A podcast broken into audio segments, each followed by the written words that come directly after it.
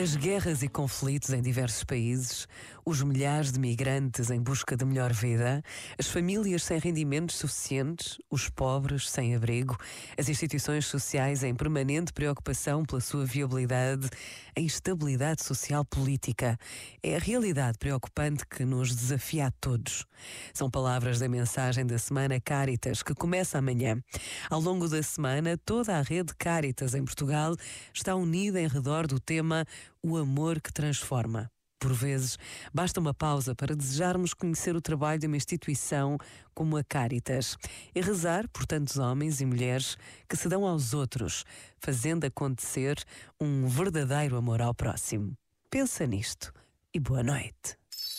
Este momento está disponível em podcast no site e na.